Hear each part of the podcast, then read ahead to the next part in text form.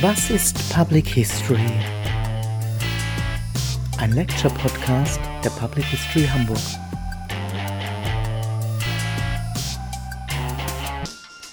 Moin, hallo und herzlich willkommen zum Lecture-Podcast Was ist Public History? Wenn wir uns mit Public History und den Praktiken des Geschichtemachens beschäftigen, dann gibt es viele Möglichkeiten, sich den unterschiedlichen Tätigkeitsfeldern zu nähern, in denen mit Vergangenheit gearbeitet und Geschichte gemacht wird. Public Historians arbeiten schließlich an ganz unterschiedlichen Stellen im Journalismus, in Museen oder in Gedenkstätten, in Geschichtsagenturen als freiberufliche Historikerin, als Unternehmenshistoriker. Sie arbeiten im History Marketing oder als StadtführerInnen oder sind AutorInnen historischer Romane. Es gibt natürlich noch viele weitere Felder, in denen Geschichte hergestellt und präsentiert wird und die es absolut verdienen, einmal intensiv betrachtet zu werden.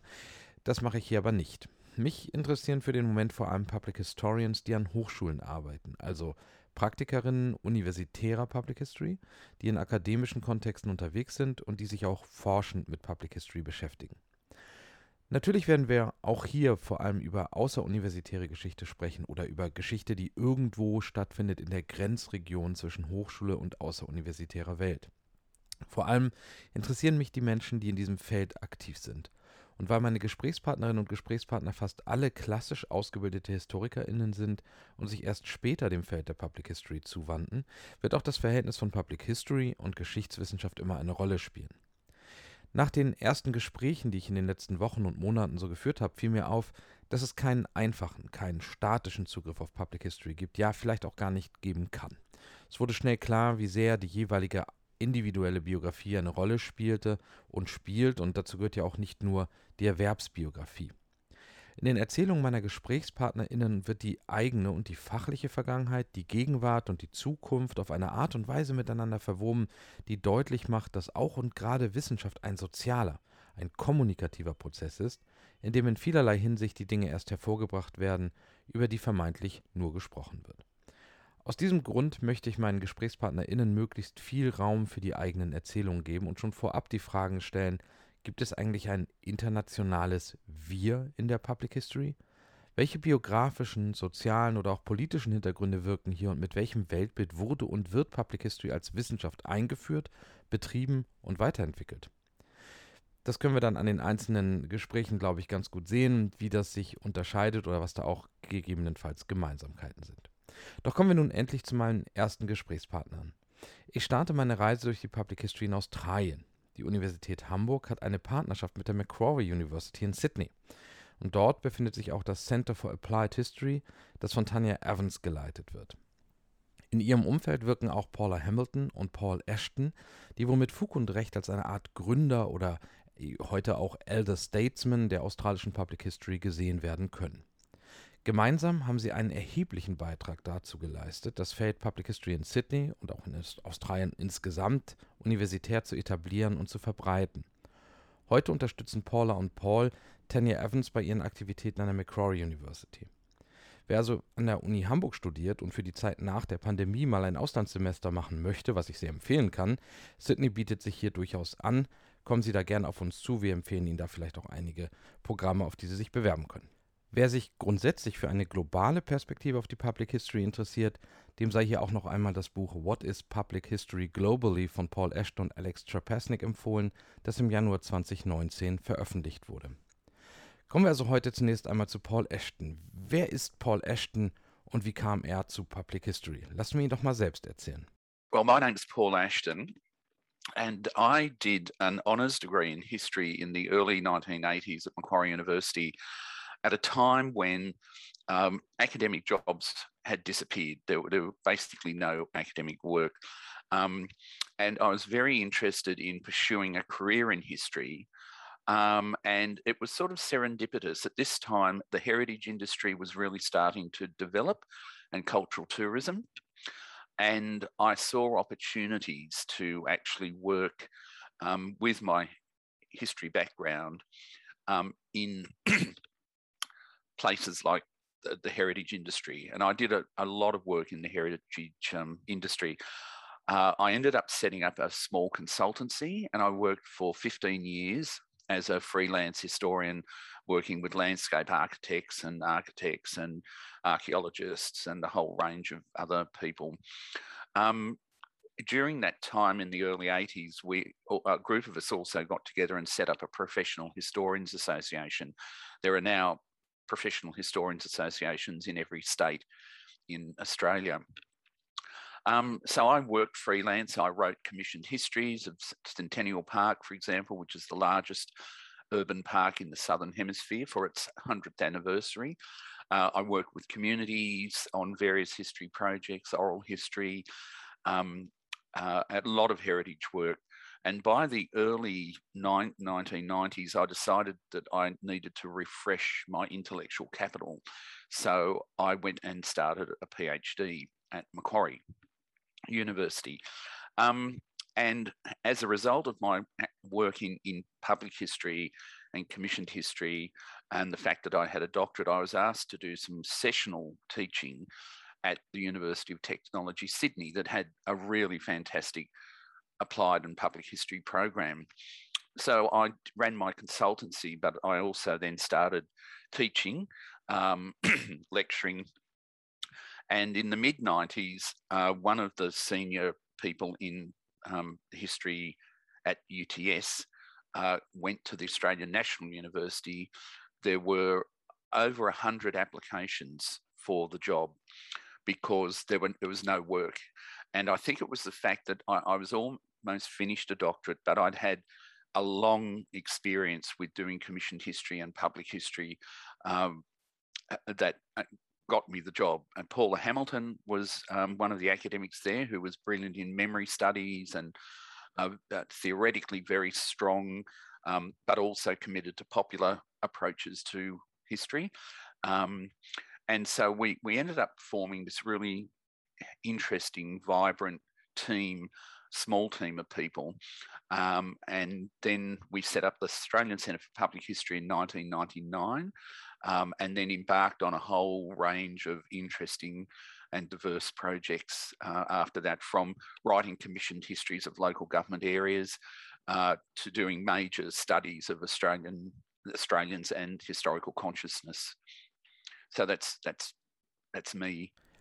Paul beschreibt sich selbst und seinen Werdegang als eine Art Grenzgänger, der immer wieder zwischen Hochschule und verschiedenen Praxisfeldern der Geschichte hin und her pendelte und mit dem Wissen aus all diesen Welten schließlich die Public History auch an der Universität etablierte, ohne sich dann natürlich darauf zu beschränken. Anders als viele andere ProfessorInnen führte sein Weg nicht über die Schule an die Hochschule und dann über den langen akademischen Qualifikationsweg direkt zur Professur. Paul bringt daher Erfahrungen und Fähigkeiten ein, die aus der Anwendung akademischen Wissens aus dem Studium in unterschiedlichen Berufsfeldern besteht.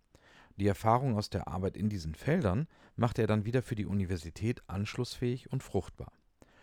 Und er betont schon hier in seiner Selbstvorstellung, dass er das nicht allein gemacht hat, sondern im Team und gemeinsam mit Paula Hamilton, die hier ein wenig wie ein Partner in Crime erscheint. Nach meinem Gespräch mit Paula, das kommt dann in der nächsten Folge, kann ich mir übrigens sehr gut vorstellen, warum Paul wohl so gern mit ihr zusammenarbeitet. Paula strahlt geradezu, wenn sie über ihre Arbeit und die Public History spricht. Die beiden haben sich da wahrscheinlich sehr gut ergänzt. Paul betont in seinem Bericht über die eigene akademische Sozialisierung und die Entwicklung der australischen His Public History einen britischen Einfluss und hebt insbesondere auch eine Verwurzelung in der Lokal- und der Arbeitergeschichte hervor. Hilda Keen etwa sieht als eine für die britische Public History ganz herausragende Figur, mehr noch als Raphael Samuel, der in diesem Zusammenhang oft genannt wird. Auch die Arbeitskontexte am Ruskin College in Oxford sind für Paul prägend für die Entwicklung der Public History in Großbritannien und später dann auch in Australien. Das Ruskin College ist eine bereits Ende des 19. Jahrhunderts gegründete Institution der Arbeiterbildung, die auch heute noch für lebenslanges Lernen steht und für Hochschulzugänge auch für Menschen, die keinen akademischen Hintergrund haben oder erst über andere Lebenswege den Weg an die Hochschule finden. Daneben ist das von Raphael Samuel und anderen in den 1970er Jahren gegründete britische History Workshop Movement, das ähnlich wie die deutsche Geschichtswerkstättenbewegung eine Geschichte von unten beförderte, für Paul ein wichtiger Impulsgeber für die Entwicklung der Public History auch in Australien, die von ihm ja auch ganz wesentlich mitgestaltet wurde. I had certainly very strong reference points for Britain. My, my background tends to be left of centre in terms of my politics, and politics is, is intimately bound up with your historical practice. Um, what you're interested in, what issues you want to pursue, and what questions you want to ask and answer. Um, so the, the, the British um, history workshop movement was very important. Ruskin College, uh, Raph Samuel, who actually uh, was there for, for a long time, but didn't actually start the public history program there. Hilda Kean actually started it. Uh, and Hilda's been uh, a major force in British um, public history, as, as you well know. Um, so I was very influenced by the way in which um, public history, which didn't call itself that in the 90s, uh, not until the early 2000s in Britain, had emerged out of uh, local and labour history movements. Uh, and so it to me showed very clearly that why, where public history was coming from in terms of the modern manifestation of public history, uh, the period of, of new professionalisation was seeing the last phase of professionalisation in professional history which is public history. It, the profession fragmented in the 60s and 70s, went into microeconomic history and this, that. So that's another phase, and public history I see as the final current phase of professionalisation. But I could see how in the 80s, with the rise of the new social history, with its antecedents in, in human rights movements and, and social movements, um, how popular history converged with academic history. And I, th- I, think more progressive historians and people that were open to change and to looking at new methodologies, new sources, um, were the ones that took up what was to become called applied or public history. Uh, there was huge tensions in Australia between traditionalists traditional academics and public historians for a long time.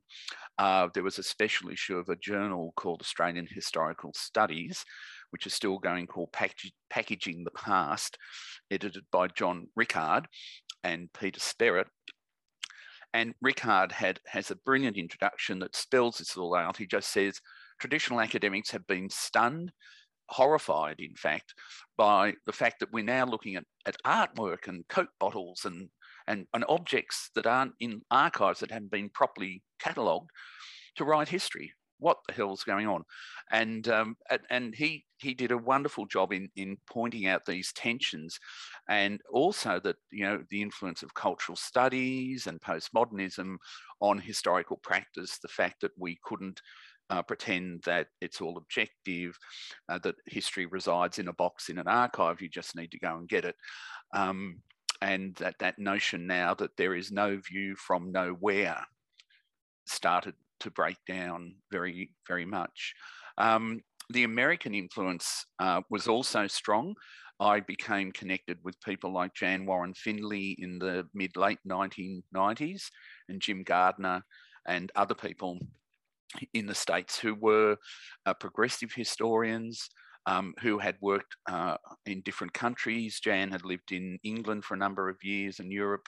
Um, Jim had come from a similar trajectory to me. He'd been working with the, the American Association for State and uh, Local History um, and had ended up in the Smithsonian uh, running their curators uh, program. There were 160 curators working under him. Um, so they had they had similar um, similarities in their perspectives and approaches to public history. I actually taught uh, for a couple of times for a week or two uh, at Arizona State with with Jan, um, and there were there were a, a core of um, people like Jan and Jim in the National Council on Public History who were very interested in internationalization, not, not necessarily internationalizing the practice of public history, but recognizing that public history wasn't just an American thing. Uh, that it was actually all over the world uh, and it had very dif- different nuances and, and specific practices and cultural influences in different places. Um, so we had some very productive interactions um, through the late 90s, through the, the 2000s. And a, a, lot of these things contributed modestly to the rise of the International Federation of Public History. I, I was also a board member on the NCPH for three years. Uh, which was a very expensive thing to do because I had to go to the States all the time. but, uh, and the American dollar was very strong then too. Um, yeah, so in Australia, those two areas, those school, two sort of schools of public applied history, had different influences. American, the American model was more influential at Monash University, where Graeme Davison ran a very important, uh, high-profile public history program. Um, at UTS, which was the other key uh, high-profile uh, program, where we had a master's that ended up having a 250 to 300 graduates through that master's program. Um, and about 65 PhDs. Paula and I have supervised. So a lot of people went through there, but it was more focused on probably the British and European traditions.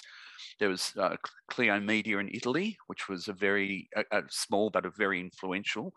So we became more interested in memory and oral history and media and how do you communicate not just to but with publics uh, and not treating them as publics, but how do we engage with communities and, and, and um, minority groups and people who are active agents of history making? How do we work with them? Um, it, basically, what we ended up with was a model that said history is not a pyramid with academics on the top. It's an incredibly broad spectrum of practices, all of which are important and useful. And we need to share that, that authority right across that spectrum. Um, and in Australia, we've recently had things like royal commissions into um, child sex abuse in institutions, into the stealing of Aboriginal children uh, after World War II, um, and into forgotten forgotten generations of children in care who are in terrible institutional situations, worse than prisons because they didn't have any rights or any groups looking after them. So these things have driven some very interesting history making projects and engagements between people who live through these terrible experiences um, and historians who are trying to redress these, these terrible pasts. But but write them strongly into Australian history. And there are a lot of people in Australia that don't want them written strongly into Australian history because it makes us start look like um, apartheid South Africa or the deep South in, in America. And we have those histories here, but people are reluctant to acknowledge them. And that's where I think public history and applied history has been very important. Gesellschaftliche Entwicklung, soziale und sozialpolitische Bewegungen, persönliche politische Verortung und Weltsicht, persönliche Netzwerke, internationaler Austausch, all das steht in einem Zusammenhang mit den Dingen, die an Universitäten passieren. Die Trennung von Wissenschaft und Gesellschaft, das macht Pauls Erzählung hier sehr deutlich, ist schon deshalb problematisch, weil wir ja alle Lehrende, Studierende, technisches und Verwaltungspersonal und viele andere stets auch Bürgerinnen und Bürger sind und Mitglieder dieser Gesellschaft oder eben einer anderen. Wir alle haben Nachbarn, wir sind Mitglieder in Sportvereinen oder in anderen Vereinigungen, betätigen uns kulturell, sind im Theater und sonst wo unterwegs. Wir sind also mehr als nur die wissenschaftliche Person, die wir tagsüber und in unseren Büros oder in den Vorlesungssälen sind. Wenn wir uns also die Entwicklung und die Geschichte von universitären Disziplinen und Fächern ansehen, dann sollten wir stets auch die sozialen, gesellschaftlichen, kulturellen, die technischen und politischen Kontexte ansehen, die zur jeweiligen Zeit die Hochschulen umgeben. Wissenschaften finden nicht im luftleeren Raum statt und sie werden stets gemacht von Menschen, die über Zugänge, Inhalte von Forschung und Lehre, Zuschnitte von Fächern oder Disziplinen und über die Besetzung von Stellen entscheiden. Politische Entscheidungen wirken sich aus, indem sie Budgets steuern, Schwerpunkte fördern oder eben nicht, Rahmenbedingungen setzen und damit immer auch Zugänge öffnen und erleichtern oder aber schließen und erschweren. Das gilt für das Studium, aber eben auch für Personal und das wissenschaftliche Arbeiten insgesamt. Ein gutes Beispiel dafür ist übrigens der gerade veröffentlichte Koalitionsvertrag der Ampelregierung, in, der man, in dem man ganz gut sehen kann, was denn so für Schwerpunkte geplant sind und wo die neue Bundesregierung gerne auch mehr Entwicklung in der Wissenschaft sehen möchte, nämlich zum Beispiel im Transfer und im Bereich der Bürgerwissenschaften, also der Citizen Science. Kommen wir zurück zu Paul. Paul spricht zwar meistens über Public History, Zuweilen nennt er aber auch den Begriff der Applied History, also den der angewandten Geschichte. Ich habe ihn darum gebeten, einmal den Unterschied zu erklären zwischen angewandter und Public History. As you well know, public and applied history are terms that are defined in, in a multitude of ways in, in different places and at different times, and they change and swap around. Um, I've almost given up defining what they are because I just want to get on and do it.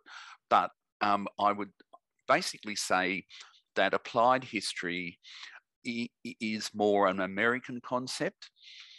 It's more related to the notion that historians should be trained academically and then go out of the academy to use their historical skills and insights to advise government, to work on policy, social policy, to work on a, a range of um, things at an institutional level. Um,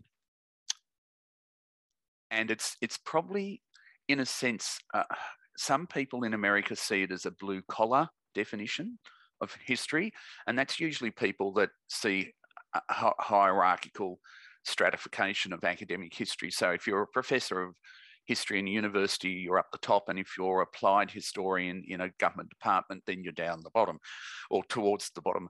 Um, whereas public history, I think, is a is a, a, a more generous, potentially more generous um, and gregarious um, uh, term, which basically brings together a whole range of different actors. So it's communities, individuals, minorities, um, groups that are interested in social justice driven by particular issues, with academics, with policymakers, with a whole range of people.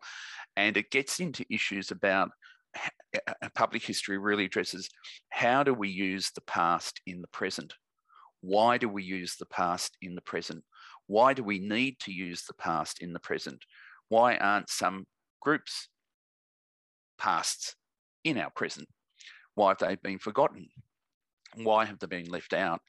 Um, and so for, for me, again, it's this sort of coming together of um, the, the, the uh, issues around the new social history, engaging with, with class, with uh, ethnicity, with gender and sexuality, and a whole range of things, um, and and modernising, if you like, um, historical practice. Um, in in Australia, the professoriate in Australia has still only around ten percent women, and that hasn't changed a lot. It, it, it would have been a lot smaller two generations ago, but it hasn't gone anywhere. And under the, in the current context in Australian ter- tertiary sector, it's going to get worse, um, I'm sure. And history is under serious threat here. Uh, history department's very serious threat. There have been legislation put through the federal government that's massively increased the fees for undergraduate humanities subjects because they want people to do vocational things that what they see as vocational um, and that's going to have a major impact on, on the intake of history students. And uh, I, I, one way I see forward is for his academic historians to realise they need to work with visual communication academics, with gamers, with a whole range of people, uh, uh, with filmmakers, uh, with theatres, um, to, to actually show that history, it's not vocational, but it has a huge a layer of applications. And again, that comes back to this notion of applying history. So I, would say we have to think a bit more about rather than public and applied history, but public history and applying history. Um, some public historians uh, are, are, more narrowly focused than others. Uh, there are some here who work as activists that work with Indigenous communities on land claim rights and they work using the protocols given to them by Indigenous communities and, and basically work with their agendas. So they abandon their own agendas, their academic or other agendas, and adopt those of the people that they're, they're working with. Um, yeah, so I, I, think that the terminologies, we can look at them in different ways and see how they play out um, in the real world. Wenn Paul über die Entwicklung der Public History spricht, dann wird sehr deutlich, wie sehr sie motiviert und beeinflusst wurde und wird von gesellschaftlichen und sozialpolitischen Entwicklungen der Gesellschaft. Zugleich steht sie zuweilen im Konflikt mit der traditionellen Geschichtswissenschaft. Geschichte als wissenschaftliche Disziplin blickt zurück auf eine lange, vorwiegend europäische Geschichte, die sich im 19. Jahrhundert professionalisierte und als eigenständiges Fach an der Universität etablieren konnte. Aus dieser Tradition erwächst auch ein hierarchischer Blick auf Geschichte. Universitäre Geschichtsschreibung steht in diesem Sinne ganz oben, alle anderen Formen von Geschichte und diejenigen, die sie produzieren, werden als nicht gleichwertig oder gar minderwertig angesehen in Deutschland ist das prominenteste Beispiel dafür wohl die Diskussion um das Geschichtsfernsehen, wie es von Guido Knopp und der Redaktion Zeitgeschichte des ZDF in den späten 1980er Jahren entwickelt und in den 90ern oder seit den 90er Jahren umgesetzt wurde und auch sich immer wieder neu anpasst. Noch in den 2000er Jahren wurde diese enorm reichweitenstarke Geschichtssorte von Universitätshistorikern in Deutschland entschieden abgelehnt und auch als unseriös abgetan. Und ähnliches hören wir heute durchaus auch manchmal über Geschichtsformate im Internet. Meine Kolleginnen und ich erleben regelmäßig, dass Public History wahlweise als Marketing, Korrektorat oder Geschichtspolizei und manchmal auch gleich komplett als Unfug und Halligalli-Geschichte bezeichnet wird. Auch Partizipation und Bürgerinnenbeteiligung befürworten längst nicht alle Geschichtsprofessoren. Dieses hierarchische Verständnis von Geschichte, das ausgehend von der wissenschaftlichen Beschäftigung mit der Vergangenheit die zahllosen anderen Geschichtssorten unterordnet, scheint international geteilt zu werden. Wer oben steht, muss ja auch nichts ändern. Das könnte allerdings irgendwann problematisch werden, etwa dann, wenn universitäre Geschichte keine signifikante Reichweite erzielt und Geschichtswissenschaft sich in gesellschaftlichen Diskursen nicht gegen Alternative Histories oder Fake News durchsetzen kann, auch weil sie nicht in der Lage ist, ihr Wissen in die unterschiedlichen vergangenheitsbezogenen Diskurse einzuspeisen oder zu verstehen, wie die unterschiedlichen Medien funktionieren, in denen Geschichte heute längst stattfindet, auf die wir aber manchmal gar keinen Blick haben und auf die die universitäre Geschichtswissenschaft manchmal gar nicht mehr einwirken kann. Da wäre auf jeden Fall einiges zu machen. Und auch das ist scheinbar kein neuer Diskurs, zumindest nicht in Australien, wie wir bei Paul lernen. But it's it's interesting because again, this comes back to an ongoing tension between academic history and public history or whatever you want to call it. And in, in the sense of worrying whether your message is getting through or people are picking up stuff again applies a hierarchy and that you, there is a receptive audience. This audience is a is, is an empty vessel that you are putting things in. You are educating them you you are it, it's sort of an old enlightenment approach uh, I'd, I'd, say. And i think again it's more complicated than that that we, we need to uh, acknowledge indigenous knowledges. Here in australia for example astronomers are starting to realize that ancient aboriginal ways of looking at the sky actually have some really important things to tell us um, coming through folklore and through stories and through dance and a whole lot of things. Um, engagement too i think is a very important word and it's not that we are going out and engaging with a public or engaging with an audience I think in terms of tertiary engagement as a broad field, and I co-edit a journal called Gateways, which is an international journal on community history, uh, university engagement, that we have to think about engagement as an as a very complex interaction between different peoples um, and different knowledges. And some of those knowledges are academic, and some of them aren't and one isn't any better than the other. And in fact, if anything, the notion that people think about history as a, a, a product that's applied and reject that what I think they're doing is extending what happened in the 60s and 70s when academics work became more and more rarefied to the point where they didn't talk to anybody but themselves. And then they become irrelevant. So, three generations ago, academics, uh, historians were on imperial councils looking at how to rearrange countries, and their advice was being sought now they're on nothing um, much here. And, and, I really think that's a very critical thing we have to engage in in a deeper, more sophisticated manner. And we're not. Um, Public History Review that I edit at the moment has now over 3,000 readers across 90 countries. And some of the leading the, the leading history journal here would be a third of that, probably. So in terms of um, engagement, I think um, academic historians need to think very carefully um, in this Carnegie climate where people are looking at impact.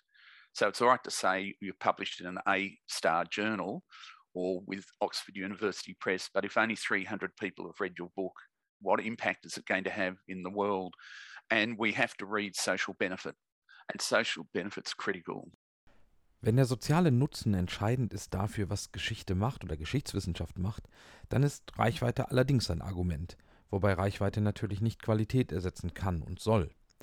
Sozialer Nutzen kann und sollte auch für eine Wissenschaft relevant sein, die sich auf die Freiheit von Forschung und Lehre stützt und diese stets auch einfordern und verteidigen muss, um wirklich unabhängig zu sein.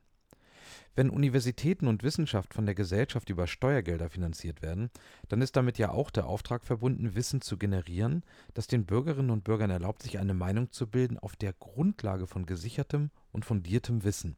Ein Wissen, das eben wissenschaftlich erzeugt wurde. Es ist daher richtig und wichtig, dass Wissenschaft sich nicht nur, aber auch daran orientiert, was die Gesellschaft bewegt und was für die Menschen wichtig ist, wie zum Beispiel Klima, Migration oder die koloniale Vergangenheit.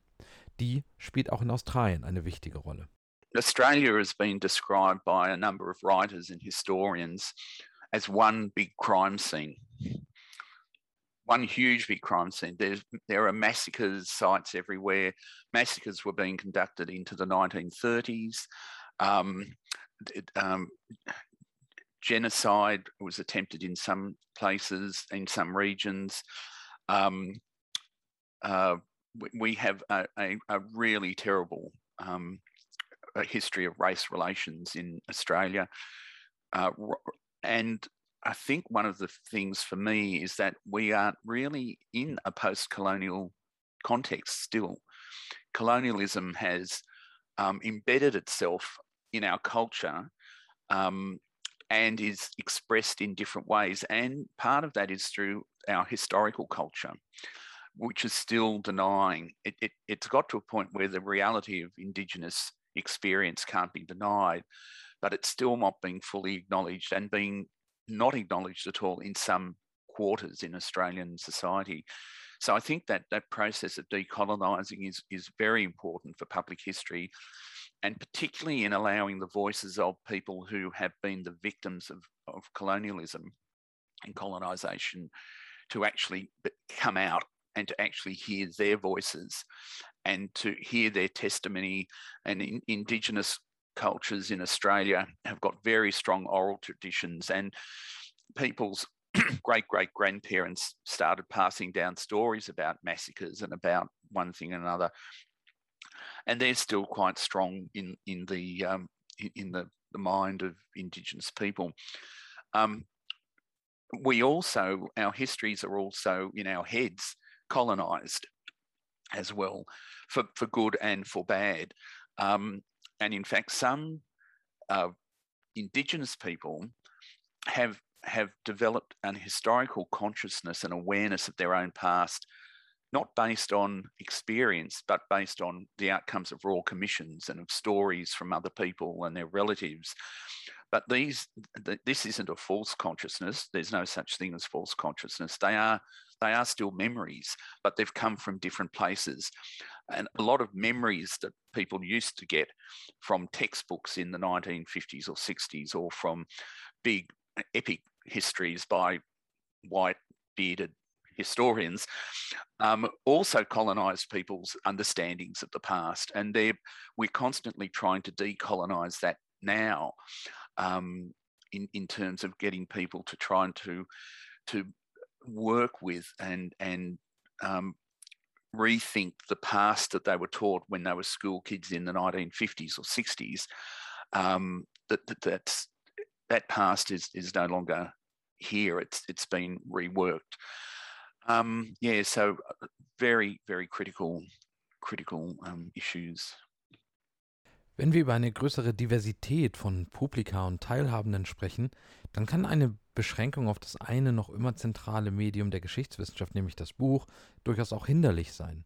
Wissenschaftlicher Text mit all seinen Regeln und Regularien und den daraus hervorgehenden Vorzügen ist nicht allen Menschen gleich gut zugänglich. Diese grundsätzlich auszuschließen, ist allerdings mindestens problematisch, Denn äh, vergangenheitsbezogene Erzählungen gibt es in Hülle und Fülle und die Menschen beschäftigen sich ohnehin mit Geschichte, egal ob wir als Akademikerinnen dazu beitragen oder nicht. Es gibt aber ja auch eine große Bandbreite an nicht textuellen Geschichtssorten, Geschichtsrepräsentationen und Praktiken des Geschichtemachens, die bei verschiedenen Gruppen eher anschlussfähig sind, die ihren Sehgewohnheiten eher entsprechen oder ihnen entgegenkommen und die Partizipation im Sinne von Teilhabe leichter ermöglichen können.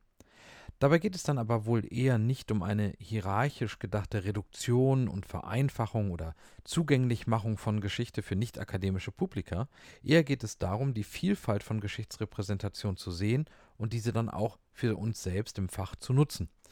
Die Frage, wie Geschichtswissenschaft sich im Laufe der Zeit entwickelt hat und wohin die Entwicklung in Zukunft gehen wird, sollte Historikerinnen und Historiker ganz grundsätzlich interessieren, schon deshalb, weil es dabei immer auch um politische Fragen geht. Die Geschichte der Geschichtswissenschaft und der Public History in Australien ist dann nur ein Beispiel und es zeigt eben auch, dass die Entwicklung der Disziplinengeschichte stets in einem Zusammenspiel mit gesellschaftlichen Entwicklungen stattfindet.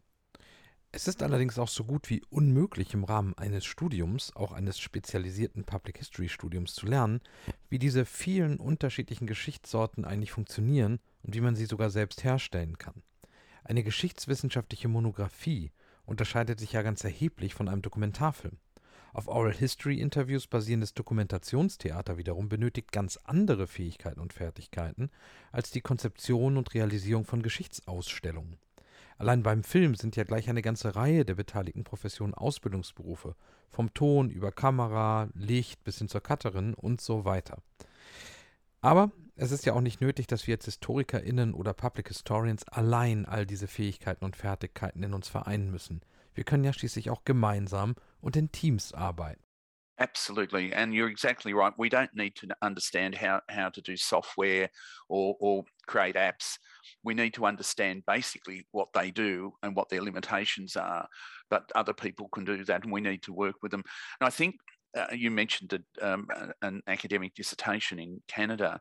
Um, we, a long time ago at, at, the University of Technology Sydney, developed what we call non-traditional doctorates, where it's uh, it's basically uh, uh 75 to 80 percent of your doctorate is a piece of, of, of work. So it could be a website, it could be a virtual exhibition, it could be a historical novel, it could be anything. It might be working for a year with Indigenous people uh, in a remote region looking at land rights and culture or God knows what. And then you do, a, a say, a 20,000 word exegesis with that, which places that work in a, in a field, in the field, and places it in an intellectual framework in a landscape. And perfectly fine, absolutely fine. And we've had many what we call DCAs, Doctorates of Creative Arts, um, through the university, through our faculty, um, and people that have gone on to write um, internationally famous novels, to do um, films that have been seen by hundreds of thousands of people, not not read by three examiners and their dog, etc., um, etc. Um, so recognizing the fact that when PhDs were first introduced in the 18th century, they were detested no one wanted to. Original research, what's that about? That we, we want to just replicate the canon. And it took about a century for doctorates to, to actually become the gold coin, the gold standard. Um, and a lot of people sort of seem to be stuck in a in a time warp where you think this we our profession has evolved the, the the infrastructure which we've generated which is brilliant over the years like dictionaries of biography national registers um, parliamentarian registers of biographies parliamentarians you know a whole range of things that the professional academic historians have brilliantly contributed into the culture that gives people reference books and and and a whole range of things. But um, we need to keep moving as a profession, and we need to keep changing the ways we examine and what we deem to be um, proper uh, for historical um, study and analysis. And that's what the John Rickard introduction I mentioned much earlier does. Um, and people just need to be able to accept that change has happened and that if we don't change, we're going to be like the dinosaurs. So, well, I think we need to, again, um, challenge the authority of traditional modes of representation for a start. It's about being bold, it's about knowing our stuff, but being bold enough to be able to say, well, we can we can represent this in different ways. So we can represent this through dancing or through theatre. Um, and there are some cultures that are going to be more receptive to, to knowledge transfers through different modes like that. Um, statues, memorials, um, more creative memorials, a great way to, to go where you get communities to engage We've just had one opened at the Parramatta Female Factory, which has a 200 year history of uh, a site of incarceration for women and children. And there's a lovely memorial being set up there to women and, and children. Um, and I think of being more uh, active in using different um, forms of presentation. For example, what I'm currently working on now um, are children's creative non-fiction books for primary school kids. Like I've written 32 of them. The first one is being published very soon, and it's um, I w- I won't go into the detail, but they they look at serious subjects of history, um, at social issues. They're spread across colonial Australia and modern Australia. Um, some of them are, are, funny, some of them are scary about shipwrecks, um, but they're, an attempt to actually um, work with younger people to get them engaged with historical process, with change over time, continuity, and change a whole lot of things. Uh, without being prescriptive, without being boring textbooks that that the, the students just say, oh no, not another history lesson, you know. Um, and Australian history is mandated in Australian schools from kindergarten to year 10 in high school. So um, it, it's very important to use creative approaches to actually get people to to engage with the past, and and I think that's really important. Um, I, I I'm hoping that um, traditional academics in Australia. Um, really do take seriously the, the enormous threat to the profession that's currently confronting all of us. Um, in the 1970s, uh, the mid 1970s, there were about 1,750 academic historians in Australia, whether they're ancient or modern Australian history, whatever. I, I did a head count in May this year by going through websites and emailing department heads. There's about 510 academics left, and there's there's about 400 a little less than 400 professional non-academic historians working in the culture and in cultural institutions. So that is a a great danger. And, and uh, there's no one to blame for this. This has happened because of the rise of um, conservative politics, managerialism in universities, which is rife, absolutely rife here, and destructive. Uh, not interested in the sort of stuff that historians do. Um, and we really need to turn this around by rethinking what we do, how we do it, and, and who we do it with.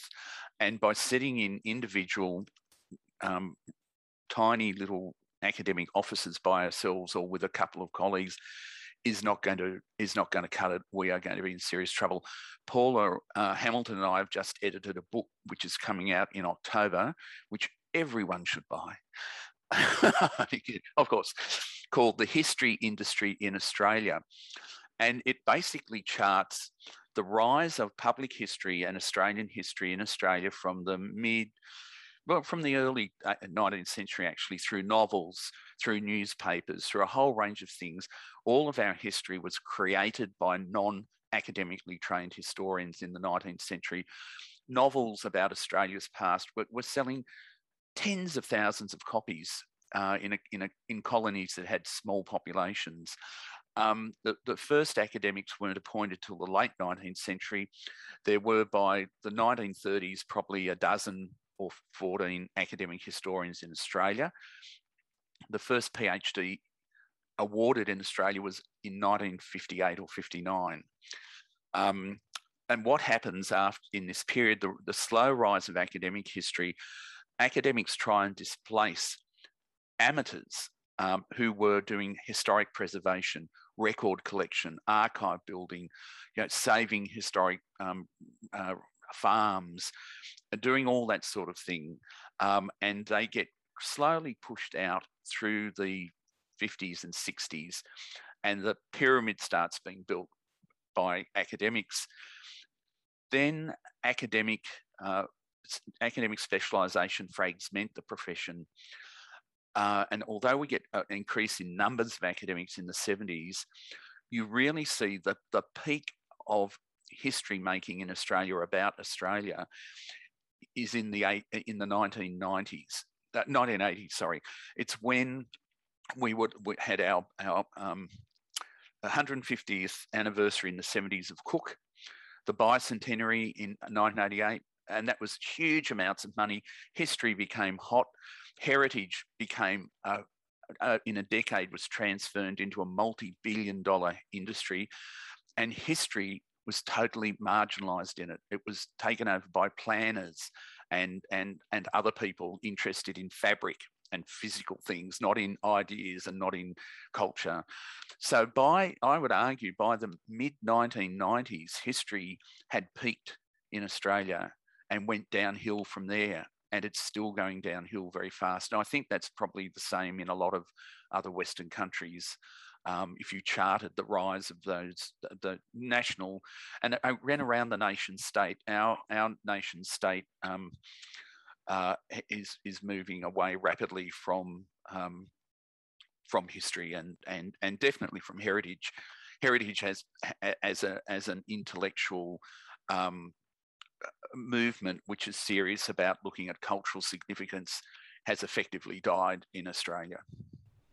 Die von Paul genannten Non-Traditional Doctorates sind eine gute Möglichkeit, um innerhalb des bestehenden akademischen Umfelds eine Öffnung herbeizuführen, um zumindest Anschlüsse zu finden zu nicht textuellen Geschichtssorten.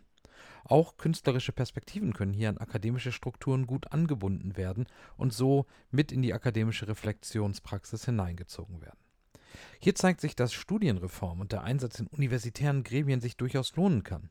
Die Entwicklung von neuen Studienprogrammen, die Einführung neuer Prüfungsformate ist ja grundsätzlich immer möglich und sinnvoll, wenn etwa erkannt wird, dass Veränderungen einfach notwendig sind, um nicht irgendwann in der Irrelevanz zu enden oder wie die Dinosaurs, wie Paul hier sagt. Hier kann Public History wie jede andere akademische Subdisziplin übrigens ja auch zu einem Motivator und Motor von Studienreform und disziplinärer Entwicklung werden. Das muss überhaupt nicht heißen und soll es auch nicht, dass dabei Qualitätsstandards aufgeweicht und verwässert werden, sondern dass die erprobten und bewährten Formen und Formate des wissenschaftlichen Arbeitens genutzt und weiterentwickelt werden, um auf wissenschaftlichem Niveau auch neue Dinge machen zu können. what we did in Australia, for example, in 1992, and I could see all these problems then and the tensions. Um, I uh, talked the Professional Historians Association in New South Wales into setting up a journal called Public History Review. And I went to UTS to Paula Hamilton, who was engaged very actively in public history with Ann Curthoys, and said, You guys need to work with us on a journal which has academic quality, but is a very broad church. And it publishes things from landscape architects, from artists, from heritage workers, historians, eh, refereed, double blind, peer reviewed, etc but a very interdisciplinary um, journal. So we started setting up our own structures that mirrored back the values of the traditional structures, but allowed us to be more flexible to push the envelope out. That's why we sent the Centre for Public History up and we started applying for Australia Research Council grants. And we, we got probably got around $3 million worth of grants over 20 years. And one of the grants we got was called Australians in the Past. It was based on David Thelen and Roy Rosenzweig's American study of the presence of the past. They came out and talked to us. We got friendly with them, chatted. So we replicated their study with some modifications here in Australia. We got about $300,000 in the early 2000s, late 1999 to about 2003 4, which is a lot of money. And we did 350 uh, telephone interviews of 50 minutes each across the country and 150 face to face interviews. And then from that, we generated um, a special issue of Australian Cultural Studies, which they gave us, again, a high profile academic journal. Um, we generated, Paula and I wrote a book called History at the Crossroads, Australians in the past, which is looking at the pickle that we're currently in, um, and various other things. But we also did things like we went to writers' festivals and gave presentations about history and literature and, and what, what our survey said about where do people get their authority from the past? Where do they get their knowledge? It's films, museums. Um, academics were one of the highest, museums were the highest ranked in terms of their um, trustability, the level of trust high. Academics were second highest, but in the quantitative data in, in, our, in our relational database, when you searched it, a lot of people didn't know what the hell academics did. It was the only the fact they lived in universities that they were trustworthy. And I said, you should. Some, there's a lot of history that isn't trustworthy, um, written by academics, and the least the least trusted um, sources of history were politicians. School history was very varied. Some people, a small number of people, loved history at school because they had good teachers who were ref, uh, reflexive and, and flexible and interesting and entertaining. A number of people who hated history at school. And there was a big group in the middle that weren't quite sure whether they really liked it that much or not. But funnily enough, a lot of those people, depending on where they fell, ended up taking up history as a serious hobby later in life when they realised its value. Um, so that project was probably one of the most important we did in terms of a contribution to looking at how history works in in the Australian culture, um, and that we've been we've been feeding off that project for the last 20 years, 15 years. It was great. It's something that um, would be great to do in Germany. Um, I know there had been a study in the 90s, early 90s, about European historical consciousness, a huge, big three, four, five volume thing. But, but something like that around Germany would be really interesting to look at things like, or to, to also engage in things like how people see history as a vocation or as an occupation, uh, and look at the implications for the profession through attitudes to it from not only the general public, but maybe from policymakers and politicians and a whole range of people. Um, it's the, the, history profession here is too, far too insulated, I think, um, lacks um, impact generally, um, and it, it, it, it is going to suffer for that in the longer term. So I really think people like you and I will need to continue to try and um, build infrastructure which allows us to push our authority and our case, uh, but it's going to be very difficult. Um, I used to have lovely black hair when I started. Now I'm grey and wrinkly. it's exposure to academics. It, it does it all. Es wird häufig betont, dass es in Deutschland einen anhaltenden Geschichtsboom gäbe. Als Startpunkt wird gern die Ausstrahlung der Fernsehserie Holocaust, die Geschichte der Familie Weiß in den 1970er Jahren genannt. Kurz zuvor hatte allerdings auch schon das Dokumentartheater erhebliche gesellschaftliche Erschütterungen ausgelöst, mit Theaterstücken wie Der Stellvertreter von Rolf Hochhuth oder Die Ermittlungen von Peter Weiß. Da wurde bereits ein Jahrzehnt vorher die Geschichte des Nationalsozialismus thematisiert und es kam zu neuen gesellschaftlichen Auseinandersetzungen über die Notwendigkeit einer Aufarbeitung. Heute gibt es eine ganze Bandbreite an Geschichtssorten, die ganz unterschiedliche Themen zur Aufführung bringen, und die wenigsten davon sind klassische geschichtswissenschaftliche Texte.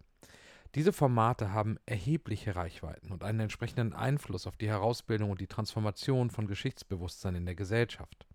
Und wenn wir noch weiter zurückschauen, dann wird auch sehr schnell klar, dass Unterhaltungshistoriografie schon im 19. Jahrhundert Märkte gefunden und auch geformt hat. Beispiele sind der historische Roman, Historienmalerei, Schlachtenpanoramen, Theaterstücke oder Opern mit historischen Sujets.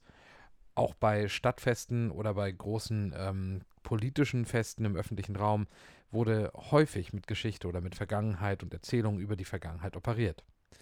Geschichte machen findet heute an so vielen Orten und in so vielen verschiedenen Formen statt, dass eigentlich nicht wirklich von einer Krise der Geschichte gesprochen werden kann. Auch wenn wir angesichts sinkender Studienanfängerinnenzahlen an der Universität und dem Rückgang des Unterrichtsfachs Geschichte an der Schule durchaus von einer Krise akademischer Geschichte sprechen können. Und eine ähnliche Entwicklung beschreibt auch Paul Ashton. Yeah, it's it's been more expansive and more generous. And I think Raphael Samuel said in Theatres of Memory that he was looking around where local archives were being closed, local libraries were being closed, and he just said, you know, if we recognise the amount of historical activity that's been done by the range of people, we'd have an army and we would have much more political clout. And we could go to the politicians and the, and the bureaucrats and say, you know, this is uh, in Australia. Uh, I don't, I don't know the exact number, but a huge proportion of the population are involved in family history, uh, you, name it, a whole range of, of activities. Um, but while academics through the Australian Historical Association uh, dominate um, in terms of input into a whole range of things, it's it's there's not enough of them and they're shrinking as as I mentioned and we need to get out there and work with local historical societies. We've got uh, many hundreds and hundreds of local historical societies here with probably half a million members. Some of them are doing really high level almost academic work really full on others are, are collecting cemetery registers that allow us to go and do our detailed work about regional development and a whole lot of stuff. Um, it's huge. Some of the bigger historical societies have book print runs of five and 10,000 books for a first edition. And it, you know, it's an incredible industry. And that's what the book Paula and I have edited, the history, the Australian history industry, is trying to, to show younger historians and undergraduate and postgraduate students that this is a huge cultural and social undertaking that's built up an enormous infrastructure over generations, but it does it has changed and it will continue to change. Um, and we need to recognize that and act on it. Was wir heute auch beachten sollten, ist die Diversität der Gesellschaft. Dabei hilft eine hierarchische Sicht auf Geschichte wenig weiter. Dafür gibt es schlicht viel zu viele und viel zu unterschiedliche Perspektiven, nicht nur auf die Gegenwart, sondern natürlich auch auf die Vergangenheit. if everyone was objective and ran by one set of rules, we'd all write the same history. It, it's just not going to work like that. And there's sexual politics. There's you know gender orientation. There's your ge- geographical positioning. You know environmental issues. Your background, your family background, your class. You know there are so many things. And if people don't recognise that those things impact on what they write and why they write them, well, then they're fooling themselves. They're, they're fooling themselves. We're not machines. Dass auch in der Wissenschaft Diversität zwar zunimmt, insgesamt aber durchaus noch Luft nach oben ist, zeigt sich unter anderem auch daran, wie viele Professorinnen es an den historischen Instituten und der Universität insgesamt so gibt. The number of women in the professoriate is about 10%, but the I couldn't do a gender breakdown because it was too difficult. Um, but I did a, a, a, straight male female. About 44% of historians in Australia are women. So the gen, the gender bias has gone from really big to much smaller. So it's it's reasonably it's reasonably good. Um, but I suspect, but my gut feeling would be that um, a, lot of the probably what I'd call more radical historians or, or progressive historians would be um, more of the women and younger male historians, basically. Geschlechtergerechtigkeit ist allerdings auch nur eine wichtige Dimension, wenn es darum geht, Diversität in den Professorien zu erhöhen. Für Geschichte scheint mir das besonders wichtig, um nicht Erfahrungen, Wahrnehmungen und Perspektiven systematisch auszuschließen, die gesellschaftlich stark vertreten sind. Es ist ganz besonders für das Fach Geschichte natürlich etwas problematisch, die Erfahrung von Individuen zu verabsolutieren und zu sagen, dass nur Menschen über Dinge sprechen, forschen und schreiben können und sollen, die etwas selbst erfahren haben – aber es macht durchaus einen Unterschied, mit welchem Mindset und aus welchem gesellschaftlichen Kontext heraus ich als Wissenschaftlerin oder Wissenschaftler Fragestellungen entwickle, meine Gegenstände definiere und meine Quellen auswähle und bearbeite. Es ist daher richtig und wichtig, immer auch einen Blick darauf zu haben, wer und welche Gruppen in Professorien gut oder schlecht repräsentiert werden. Genau diese Frage stellt sich Paul Ashton auch für Australien. Here we're very underrepresented with class. Uh, most people in universities, I, I know some uh, people that are straight from working class backgrounds, but very few. Um, very small representation of ethnic minorities. And I, I can't see that in the current environment changing a great deal. What we're going to have is a professoriate, um, or what we have now is a professoriate that has no power. in Australia, they've been relieved of their power. The academic board is, is a rubber stamp. Um, the professoriate will shrink and we'll see a huge rise in the number of what we call lecturer A and B, which is associate lecturer and lecturer. And there will be 95, 96, 7% of academics will be in those bottom areas, basically teaching only positions. And there'll be a tiny professoriate um, many of whom will be teaching heavy workloads, some of whom that are either scientists or whatever, with big budgets and big incomes, will be able to just continue research. But it's getting it's getting worse and worse. In Australia too, we we pride ourselves on being a multicultural country, but we're monolingual. Even though you walk into a government agency and there'll be 10 brochures in Vietnamese and in Greek and Italian, we are a mono lingual nation and we're very mono in most things and that very much shows out in our academic the demographics of uh, the academy Es ist also auch immer eine spannende Frage zu schauen, wie mono wir selbst in unseren Arbeitsumfeldern so sind. Ich selbst bin ein First Generation Academic, also der erste, der in meiner Familie studiert hat. Ich habe erst Berufsausbildung gemacht, dann über den zweiten Bildungsweg mein Abitur nachgeholt und bin dann erst relativ spät an die Universität gekommen. Die Erfahrungen, die mit meiner sozialen Herkunft und meiner Bildungsbiografie zusammenhängen und vielleicht auch das etwas höhere Alter, haben mir immer auch etwas andere Perspektiven ermöglicht auf das Studieren, auf Hierarchien an der Uni und wie wissenschaftliches Arbeiten auch machtpolitisch organisiert wird. In den letzten Jahren wird auch in Deutschland mehr über Klasse gesprochen, also über die soziale Herkunft und ihre Auswirkungen auf das Leben der Menschen. Ich packe euch mal ein paar Links zu Literatur dazu hier in die Kommentare. Das Mono, von dem Paul spricht, meint auch die soziale Exklusivität, die auch und gerade an deutschen Universitäten zunimmt, je höher man in der Hierarchie klettert. Aber das ist eben nicht nur in Deutschland so, sondern durchaus auch in Australien. Well, I'm a bit like you too, because I, I, I had my father had eight brothers and sisters. They they weren't working class; they were more middle class, but they'd lost all their money in the depression. So my father had eight brothers and sisters. I've got forty cousins, on one side of the family. I had one relative on my father's side who had a tertiary qualification. One.